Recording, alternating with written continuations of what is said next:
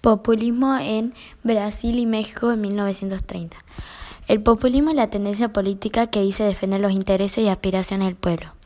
El populismo en América Latina busca establecer un vínculo directo con el pueblo por encima, al margen o en contra de las instituciones, las libertades y las leyes. En el, populismo es esencial la figura del personaje providencial que supuestamente resolverá de una buena vez y para siempre los problemas del pueblo. Populismo en 1930 en Brasil y México se dio mientras Estados Unidos y Europa sufrían los estragos de la guerra.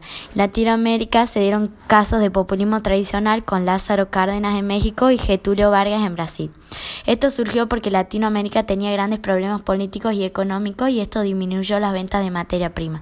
Los gobernantes empezaron a apoyar a los obreros y repartieron tierra entre los campesinos. Estos casos tuvieron las siguientes características.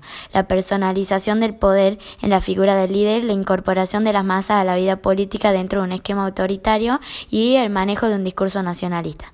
En México, en 1934, Lázaro Cárdenas es electo presidente. En 1966 desterró al general Plutarco Elías y se convierte en la principal figura política de México.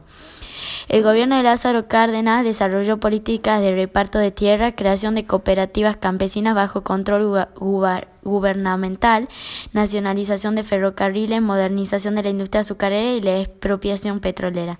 En cambio, en Brasil, en 1920, hubo una revolución encabezada por militares y la clase media.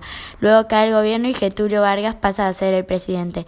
El gobierno de Getulio Vargas fue considerado eh, como el padre de los pobres, creó la compañía eh, Petrobras y la compañía Vale do Río 12 e instituyó leyes sociales y le atribuyó al Estado un importante papel en el desarrollo del país.